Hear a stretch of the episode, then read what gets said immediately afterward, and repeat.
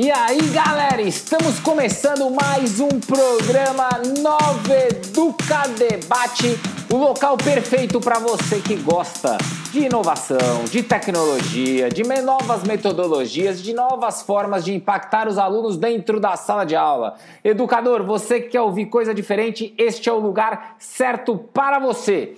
Aproveitando que estamos começando, lembrem-se sempre, ajudem a gente dentro do Spotify, Apple Podcast, Deezer, Google Podcast ou no nosso site www.consultorianoveduca.com.br barra podcasts com S no final. Entra lá, dá um feed na gente, faz aquela força legal que sempre está ajudando, tá ok? Ou também quer falar com a gente, quer trocar uma informação, Instagram e Facebook, digita na barra de busca Consultoria Nova Educa. Acha, você vai conseguir falar, trocar ideia e fazer tudo mais. Meu nome é Carlos Coelho, sou um entusiasta da educação, apresentador deste programa e louco para compartilhar novidades com você. Junto comigo hoje eu tenho minha comentarista Priscila, especialista em tecnologia e implementação dentro de escolas. Priscila, manda um oi pra galera. E aí, galera, beleza? E hoje temos uma pegada, um programa muito legal. Nós vamos falar de teatro, mas não é teatro para interpretar, para fazer novela, é teatro de verdade dentro da escola. Como é que você impacta crianças com conteúdo, né? Então você que gosta desse assunto, hoje é o dia de aprender muito. E nós convidamos uma pessoa super especial, com uma experiência gigante, que foi estudar fora do Brasil, estudou no Brasil, vai trazer um super, uma super história para você. Naide, seja bem-vinda ao nosso programa. Aqui a regra é: o entrevistado se apresenta, o microfone é seu, conta pra galera um pouquinho quem é você. Oi, Carlos, oi, Priscila, tudo bom? É, meu nome é Naide, é, eu sou de São Paulo, mas moro em Natal há 27 anos. Sou professora aposentada da Universidade Federal do Rio Grande do Norte. É, trabalhava no Núcleo de Educação da Infância. É, fiz a minha formação, minha graduação inicial em Educação Artística é, depois eu fiz especialização em educação da infância e mestrado em teatro, é, trabalhando mais jogos teatrais de Viola Spolin. E depois fui trabalhar meu doutorado em Portugal, na Universidade do Minho, em Braga, é, onde eu trabalhei com teatro de animação. Galera, vocês viram que a história é boa. Então agora só aguenta a nossa vinheta que as perguntas já começam. Segura aí. Podcast Nova Educa Debate um bate-papo sobre o futuro da educação com profissionais do mercado. Voltando ao nosso programa, Naide, primeiramente, mais uma vez, obrigado pelo seu tempo, por compartilhar conosco a, a, a sua história aí e o que você vai apresentar hoje. Eu queria já começar Cara, de onde surgiu essa ideia de você trabalhar com teatro? Né? Isso daí surgiu, já era uma coisa que você fazia, surgiu de alguma coisa que você percebeu? Conta pra gente, como é que surgiu essa ideia? Então, é, na verdade, essa ideia é, partiu de uma dificuldade que eu tinha de trabalhar teatro em sala de aula, é, porque eu não tinha é, nenhuma formação e nenhuma leitura é, acerca de teatro e as crianças sempre pediam para fazer teatro, né? E o teatro é, era muito visto é, nas escolas para se trabalhar em datas comemorativas, principalmente no final do ano. E o que eu percebia e o que eu sentia era a dificuldade de trabalhar com as crianças no momento de, da, do processo, né? De organizar uh, o fazer teatral. E aí é, a grande dificuldade era como é, apresentar o teatro para as crianças é, de uma forma mais criativa, né? onde as crianças pudessem realmente estar participando desse, dessa produção. E o que eu percebia, não só comigo, mas em outros professores, inclusive nas formações era muito falado, que a dificuldade de trabalhar o teatro era sempre procurar as crianças que tinham alguma característica física com o personagem, é, trazer para as crianças sempre é, o texto pronto, onde as crianças tinham que estar decorando essa fala, né? E no momento da criança apresentar isso como peça de teatro, ela acabava se esquecendo dessa da fala dela e a professora por trás da, cortina é, orientava a fala dessa criança. Aí eu falei, bom, é, isso não é teatro, né? É, somente para criança. A criança tinha que fazer uma coisa mais lúdica, é, mais criativa, com mais autonomia. E aí, então, eu resolvi fazer um mestrado em teatro. E no momento que eu vou, é, que eu participo do processo de, de, de formação, é, eu me deparo com a falta de, de livros acerca de teatro para criança. Naide, eu... deixa eu só colocar um ponto aqui. Então, o que você está colocando para a gente é você descobriu um problema dentro da tua escola ali que você falava, cara, isso não é legal, e aí você resolveu estudar em cima desse mestrado. É esse que é o conceito. Mais ou menos isso. Eu sei que a maior tinha professoras que trabalhavam o teatro com maestria na escola, né? Mas eu tinha essa grande dificuldade por não ter leitura e achar que não era assim que se fazia teatro, né? De dar falas prontas para as crianças estarem é, decorando e apresentar.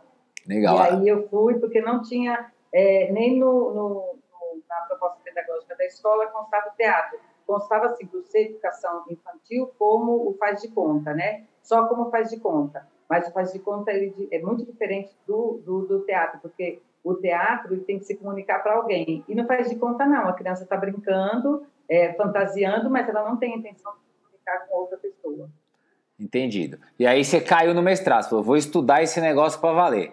Aí conta aí. aí Agora vai para o mestrado. Para não atrapalhar a sua história, manda bala, vai no mestrado. Tá, então, no mestrado, é, eu descobri um livro no Brasil, que é de Viola Spolin, e aí ela, ela apresenta o teatro para crianças a partir de seis anos, né?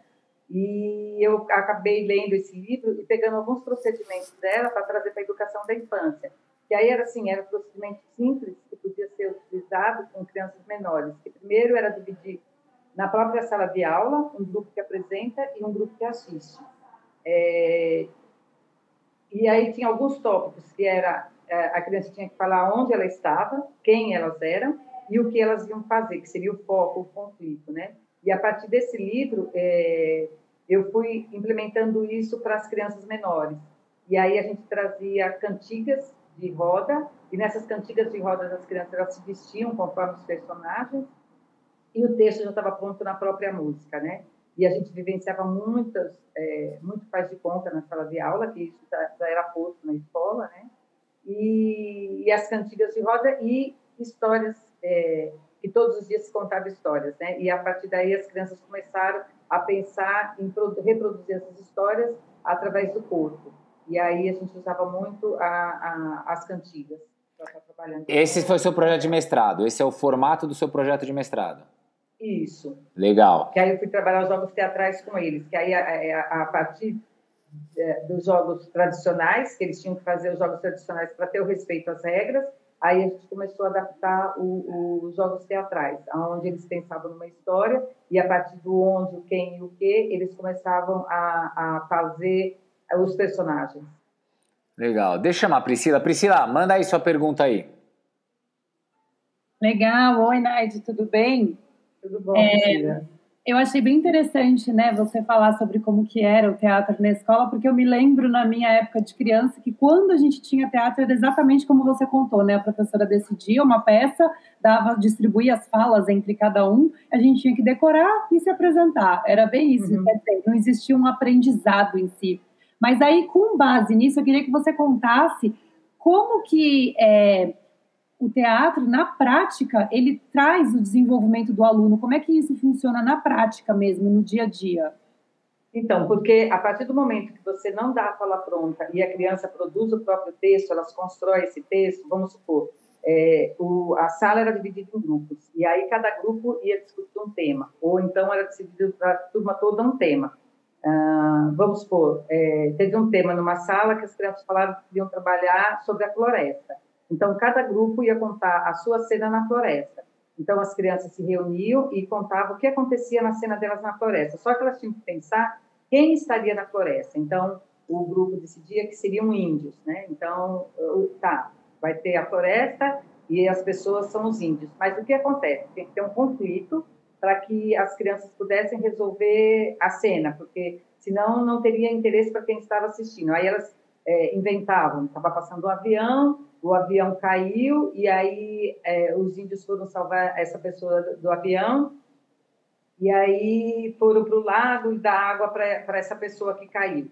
E aí, na hora da apresentação, elas eh, discutiam a cena, é, ensaiavam e apresentavam para os outros grupos.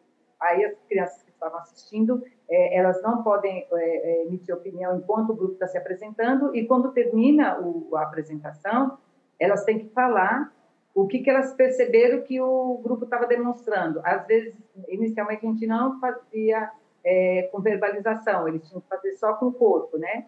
Então, tinha uma criança que falava assim, ah, é, era um pássaro que caiu. Aí a outra falava, não, eu não era pássaro porque eu não estava batendo asa, eu estava com a asa, com os braços abertos, eu era um avião. Então, assim, as próprias crianças discutindo a cena, e aí não tem interferência do professor. O professor, ele fica mediando, mas, é, e aí também, vamos supor, uma criança falava assim, ah, eu não gostei eu não gostei do que fulana fez. Aí a professora fala assim, ok, você não gostou, então ensina para ela como ela pode fazer para ela melhorar a cena dela. Então não adianta a criança só falar, ah, eu gostei, eu não gostei. A criança tinha que ter assim uma percepção mais crítica para estar tá falando. E isso é o professor que tem que perceber e orientar a criança. Então, como é que então como é que você faria isso, entendeu? Qual que é a faixa etária dessa galera que você estava trabalhando? Então, essas crianças que eu estava trabalhando eram na faixa de 4 a 5, 6 anos. Que Nossa, é, que legal. Deixa eu explicar. Hum. Porque isso foi antes da nova lei que abraça a criança da alfabetização para o primeiro ano, né? Hum. Então, na época existia a alfabetização. Na época que eu fiz o meu mestrado, eu trabalhei com essas crianças nessa faixa etária, que ainda seis anos fazia parte da educação infantil. Bacana. Pri, tem mais uma? Manda aí. Tenho sim, tenho mais uma. É, é, eu queria que você falasse para a gente, depois que você começou a usar essa forma de ensinar o teatro para as crianças, você percebeu então o maior interesse dos alunos em fazer o teatro? Sim, sim, é, porque isso foi, foi implementado na, na sala de aula como uma prática que nós fazíamos é, pelo menos quinzenalmente, né? Não era uma coisa que era só de final de ano. Então, de 15 em 15 dias, a gente estipulava um dia, porque tem uma, uma, uma rotina na, no plano de aula, e aí a gente contemplava sempre um período da, da, da, da aula para fazer os jogos teatrais. Então, era uma prática que a gente vivenciava sempre na sala de aula. E aí o que ajudava muito foi na autonomia. É, as crianças tímidas, elas é, começaram a se soltar mais, porque elas tinham oportunidade de estar falando e elas apresentavam também, porque tem uma coisa que quando é, no teatro não é imposto, mas no teatro que é, é, solicitado pela direção ou no parte da professora, as crianças elas que não têm esse desejo de estar apresentando ou até que tem, de repente uma criança tem vontade de ser um, um personagem, mas pelas características físicas ela não é solicitada para participar. E aí, quando você faz jogos teatrais, todos têm que participar. E, e não é só um dia. Esse teatro, ele, ele, é, ele a, o mesmo tópico, o mesmo tema, ele se repete em várias aulas e as crianças vão mudando de personagem. Então, todos vivenciam o mesmo personagem, entendeu? Então, eu acho que trabalha muito mais a criatividade, é, a desenvoltura da criança, é, eu acho que as regras também do juízo moral, né, de respeitar as regras, porque nem sempre todo mundo acorda com a mesma coisa, então o, o, o que perdeu, que a, a, proposta não foi aceita, ele tem que a, a, a, também saber lidar com isso, né? Porque vamos supor, todo mundo quis fazer a cena do Chapeuzinho Vermelho, aí ele queria a cena, outra cena, e aí o grupo decide, aí ele tem que respeitar o que o grupo decidiu.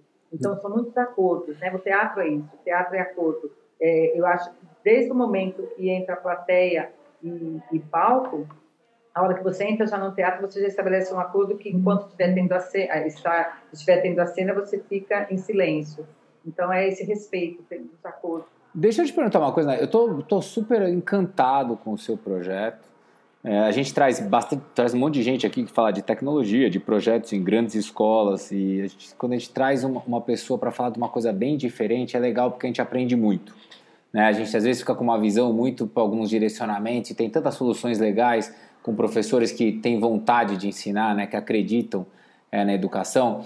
Eu só queria que você, se pudesse dar um resuminho rápido. Você tá, quer dizer, você trabalha com crianças muito pequenas, né? no nível de infantil, e você está trabalhando com essas crianças coisas como tipo respeito, negociação, comunicação. Isso faz sentido? Você está trabalhando esses que eu vou usar uma palavra que é uma palavra mais adulta, mas, mas você está usando os skills, as habilidades dessas crianças, você está desenvolvendo isso também de alguma forma ou não? Sim, com certeza, com certeza. Eu acho que é, o tempo todo a gente trabalha a interdisciplinaridade. Então, na hora que eu, é, que eu trabalho tanto a linguagem oral, escrito, desenho, pintura, é, sei lá, educação física, todas as disciplinas que você vai trabalhar, você vai estar trabalhando com todas as habilidades da criança, né? E a criança, ela é capaz, desde que ela tenha voz para o que ela está fazendo, né? Ela seja ouvida, ela seja respeitada dentro dos desejos dela. Por isso que eu falo que a criança pode fazer é, o papel que ela desejar, não só o que é solicitado para ela. É, então, eu acho que a primeira coisa é o respeito, o respeito pela criança, a voz dessa criança, de dizer o que ela quer, é, mesmo porque qualquer trabalho feito dentro de, da nossa escola, que é o Núcleo de Educação da Infância, parte sempre do conhecimento prévio das crianças, o que elas sabem acerca desse do, do, do tema, né, a ser pesquisado, e o que ela quer saber. Então, assim, não é que chegava e falava, vamos fazer teatro, mas a partir do momento que era proposto e aceito pelas crianças. É, vamos desenvolver conteúdo, né? A questão é, vamos desenvolver, uhum. não é simplesmente o teatro por teatro. Por trás do não, teatro tem uma série de conteúdos. não se dá sozinho. Sim. Não se dá sozinho. Sim. Eu preciso da literatura, eu preciso da escrita. É, na hora que eu vou trabalhar com eles, que eu tenho que fazer o registro da é, o onde, quem e o que, a gente está escrevendo. É, eu preciso da matemática, porque na hora que eu vou trabalhar um figurino com eles ou um cenário, é, vamos supor, na hora que vai fazer uma cena na fazenda, e aí eles falam que para cenário eles querem uma casa, então eles vão construir uma casa com caixas de papelão. Então a gente tem que pensar, que tamanho é essa casa? Quantas caixas a gente vai precisar? E aí a gente leva 300 caixas para a sala, eles vão montando, aí eles falam, olha, a porta pode ser até esse tamanho, porque a gente é desse tamanho. Então a gente está o tempo todo estabelecendo relações com altura, com proporcionalidade, é, eu não posso fazer uma porta menor que eu, é, enfim, é, trabalhando todas as disciplinas dentro do teatro. Por isso que eu digo que é o teatro como área de conhecimento e não para responder questões de outras disciplinas. Pô, que bacana. É, sim, sensacional o seu case. Pri, a Priscila está aquecida? Manda aí. Legal, nossa, eu tô achando sensacional também essa forma de ver. Nunca tinha visto por esse lado, né, o teatro. Mas, Naide, você acha que é, a, o teatro ele poderia funcionar em qualquer disciplina do currículo escolar? Assim, qualquer professor poderia aplicar na aula dele? Ah, eu acredito que sim. É, eu acho que todos os professores, é, na verdade, você tem que estar tá procurando algumas leituras para é, e hoje hoje em dia na época que eu fiz o mestrado fazem acho que 15 anos então de lá para cá tem muita literatura já é, tem muitos vídeos né, que pode estar orientando os professores, mas deve ser trabalhado sim, mesmo porque ele consta na, ele constava no, no, nos PCNs e agora na Base Nacional Curricular. Bacana. E você está contando aqui, tá todo mundo encantado aqui, achando legal pra caramba esse lance de colocar teatro com conteúdo e não teatro como uma peça de fala, decora aí e fala, né? Quer dizer, você mistura arte com realmente com outros conteúdos que estão dentro da escola, com outras disciplinas que estão dentro da escola. Uhum. Mas você contou uma história para mim aqui fora antes, que você falou que você foi para fora e que você descobriu novas formas de teatro, que aqui no Brasil você encontrava de um jeito e lá fora você encontrou outras coisas. O que, que você encontrou que agregou valor é, dentro desse processo todo, né, de, de ensinar e de trabalhar com as crianças? E como é que você viu essas diferenças? É, eu fui fazer meu doutorado em Portugal, em Braga, e quando eu chego lá, eu fui, na verdade, para trabalhar currículo, currículo de arte, e quando eu chego lá, eu descubro uma disciplina de teatro e fui fazer essa disciplina. E quando eu entro na sala, para minha surpresa, era dividido em vários grupos, e cada grupo estava com uma, um gênero de teatro de animação. Então, tinha teatro de mamulengo, tinha teatro que são os bonecos de luva, tinha é, marionetes, tinha marionetes de fio e marionetes de, de, vara, tinha o teatro de sombra e o teatro negro. E aí eu me encantei pelo teatro de sombra e o teatro negro, mudei todo o meu projeto de doutorado e paguei as disciplinas durante um ano e voltei para o Brasil para trabalhar na escola, né, no Núcleo de Educação da Infância da Universidade Federal do Rio Grande do Norte, como em loco, como sujeitos da minha pesquisa. Então, os professores da escola seriam sujeitos da minha pesquisa. Posso, posso só antes de entrar nessa pauta, queria entrar nessa, você um pouquinho mais. Quer dizer, você encontrou. Qual era a diferença do que você encontrou lá fora do que você encontrava no Brasil? Era a mesma coisa ou não? Lá fora eu descobri umas coisas novas. Como é que você. Não, lá, lá em Portugal eu descobri totalmente novo. Eu não conhecia, eu conhecia aqui no Nordeste o Teatro de Mamulengo, que hum. é muito apresentado, inclusive na nossa escola as crianças iam para teatro assistir teatro de, de mamulengo, como teatro de pessoas, e também traziam grupos teatrais para apresentar na escola. Mas eu não conhecia, nunca tinha assistido nenhum é, teatro de, de sombras, nem teatro negro. Eu já tinha visto teatro negro pela televisão, mas nunca visto ao vivo, né? Como teatro mesmo. Você já estava em Natal nessa época? Você já estava morando em Natal na época do mestrado? Você já estava em Natal? Já, já, já, já. Eu estou em Natal há 27 anos. Legal. Eu já morava, já morava aqui quando comecei o meu mestrado. Legal, legal. Tá bem bacana, tá bem bacana. E aí você veio para cá e aí você ia começar a falar da sua da parte de formação. Você chega no Brasil de volta, você faz uma formação para professores, foi isso?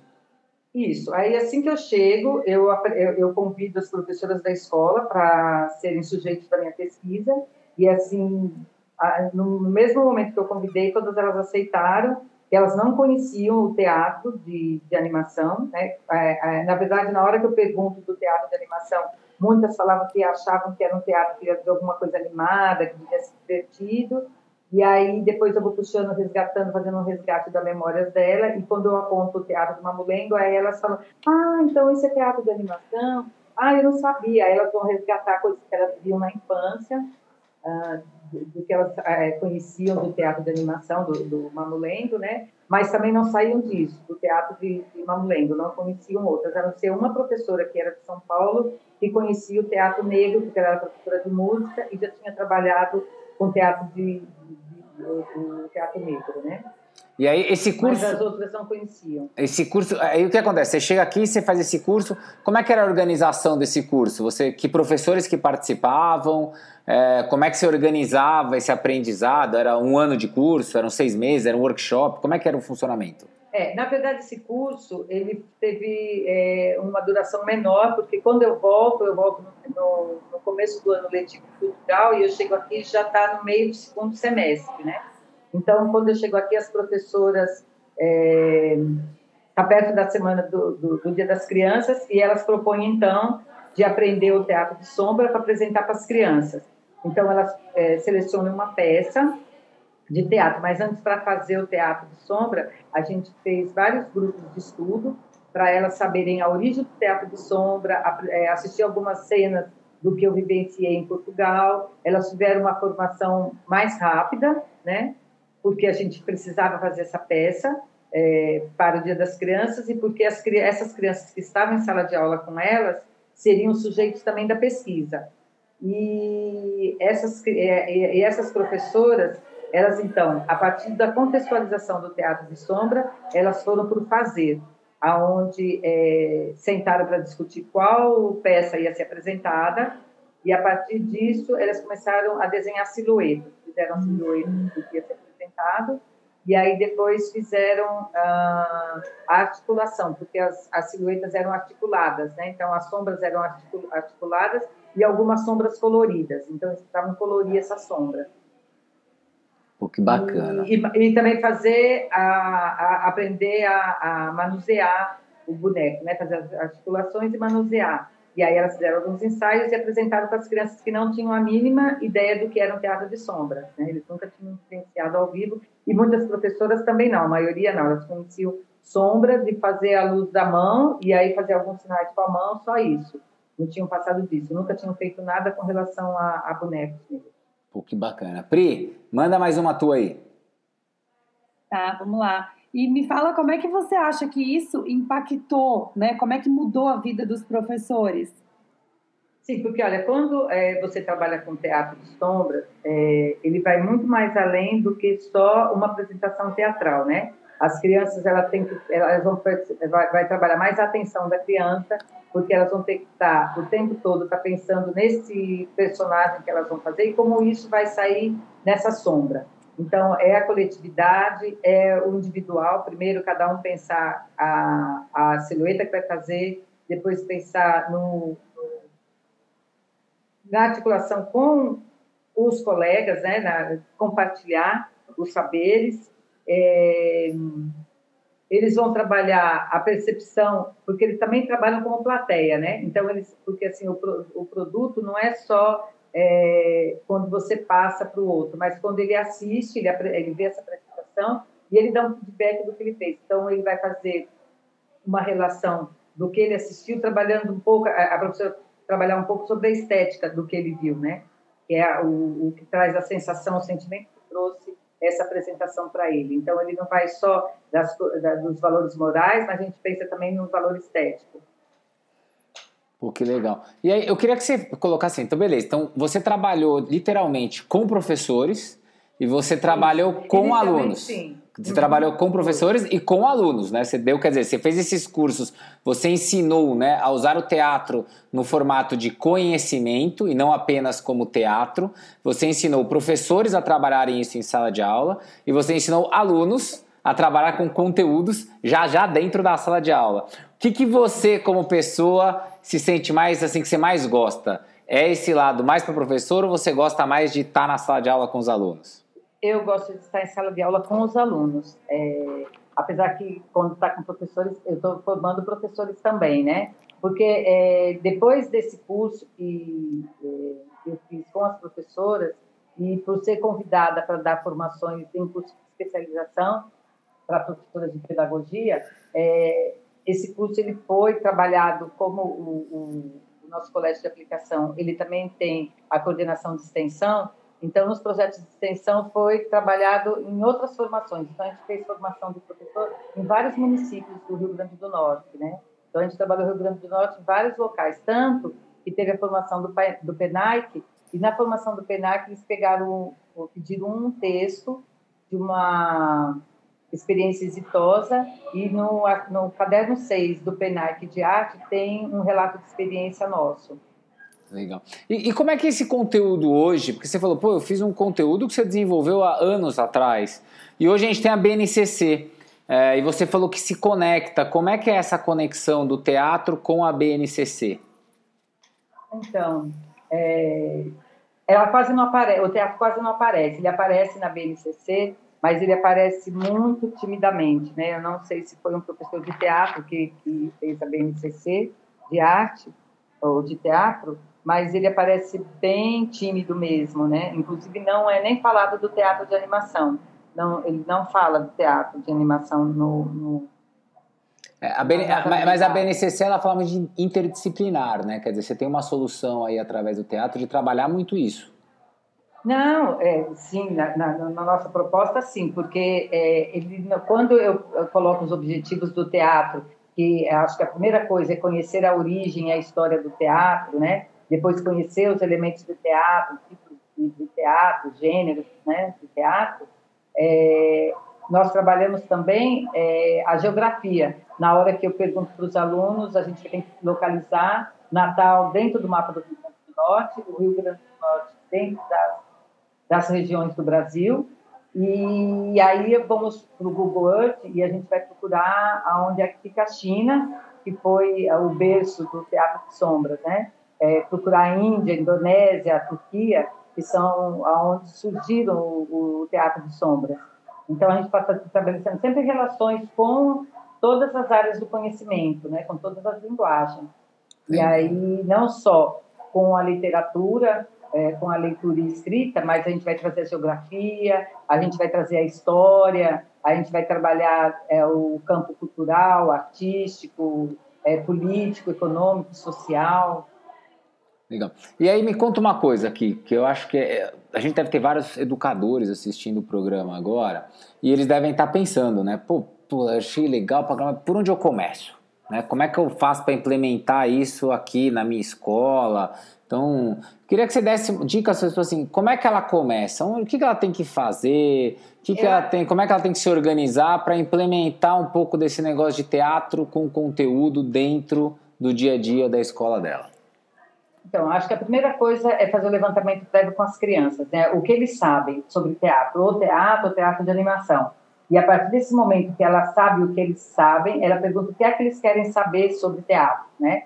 e aí começa a organizar o conhecimento. Ela vai começar a fazer uma pesquisa.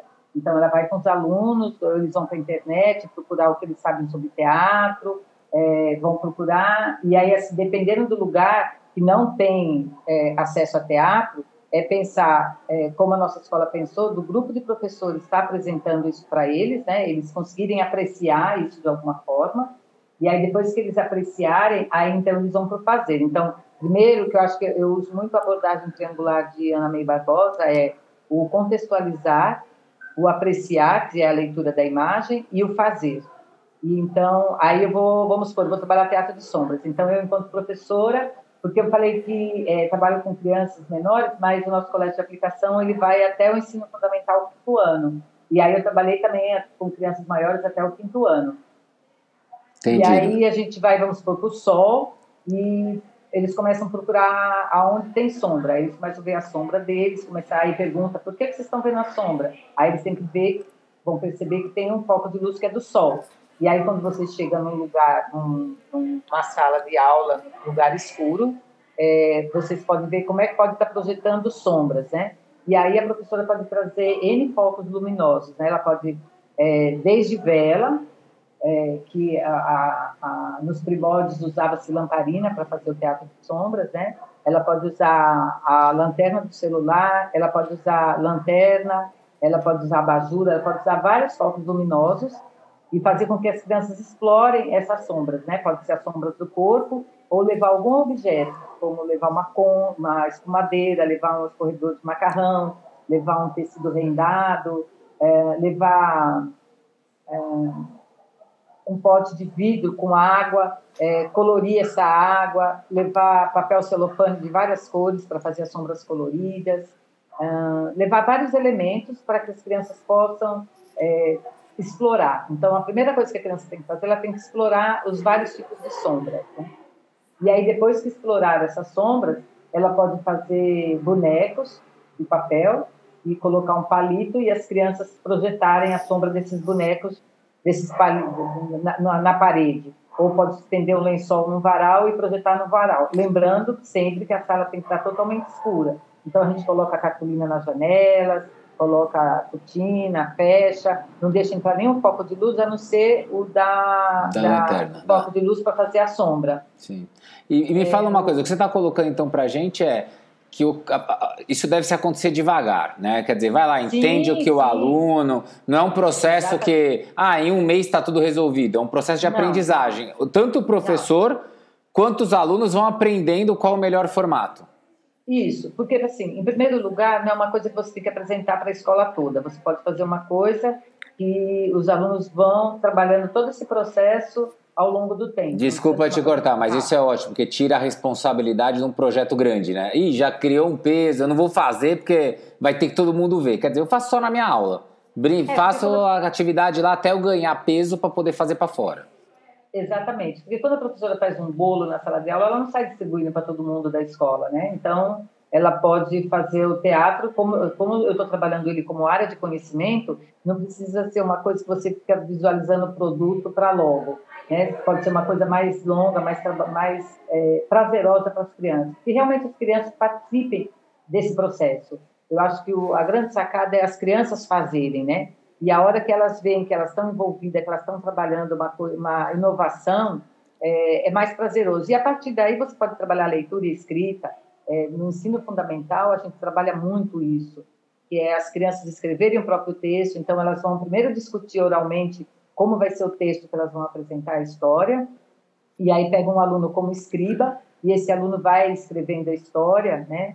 É, como, e depois eles podem estar montando um, num painel aonde vai ser a cena, quem vai ser, os personagens, o que vão falar.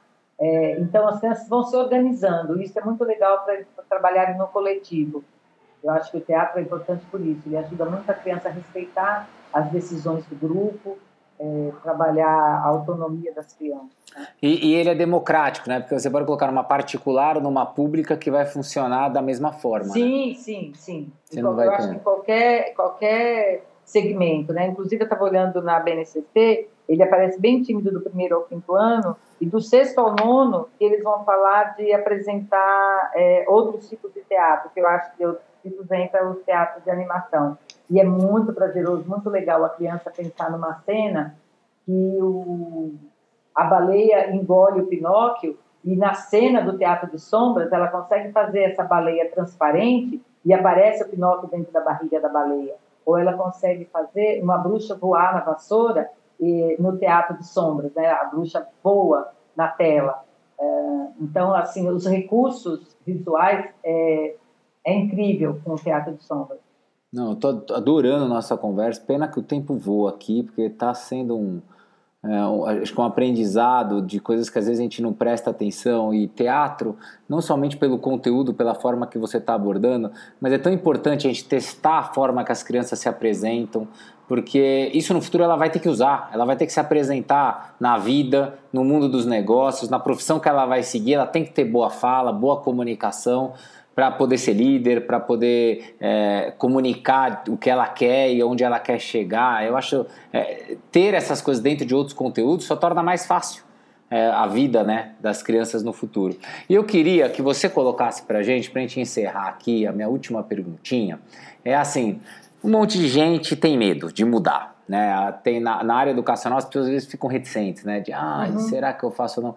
O que, que você falaria para esse cara que está com medo? Tipo, cara, faz, o que te, faz aí o que eu te dei de dica hoje, porque é um negócio que vai te ajudar, que vai funcionar. E aí eu já queria que você desse suas últimas palavras também. É, então, eu acho que a gente tem que sair um pouco, enquanto professores, da zona de conforto, né? É, de procurar o novo, de ir atrás de, de soluções é, e trazer, acho que outras estratégias de ensino, porque a partir do teatro eu posso trabalhar leitura e escrita, trabalhar matemática, trabalhar outra, trabalhar a interdisciplinaridade com o teatro, é, eu acho que vai gostar muito mais do interesse do aluno do que ele ficar é, copiando textos do quadro ou preenchendo cadernos, livros didáticos, né, que já tem posto. Mas que é, trabalhe mais essa coisa corporal dele, não só ele ficar sentado na sala de aula e só no cognitivo, mas que ele trabalhe esse motor dele, essas relações interpessoais, que trabalhe a criatividade, que dê margens às fantasias é, deles, né? De estar tá pensando que eu posso fazer sim a bruxa voar, posso fazer outras coisas que no teatro de pessoas ele normalmente não faria. É, e assim, eu acho que o teatro de sombra ele é uma sacada muito legal para criança tímida, porque ela consegue ficar atrás da tela onde ela não aparece e ela pode estar falando. Então, isso eu já vi muitas crianças que são tímidas, mas por trás do pano, aonde ela está manipulando um, uma, um personagem, ela consegue se colocar, né? Por conta disso, de não, tá, de não estar aparecendo. Então, a partir daí, ela vai se soltando mais, né? Ela e, brilha. Uhum.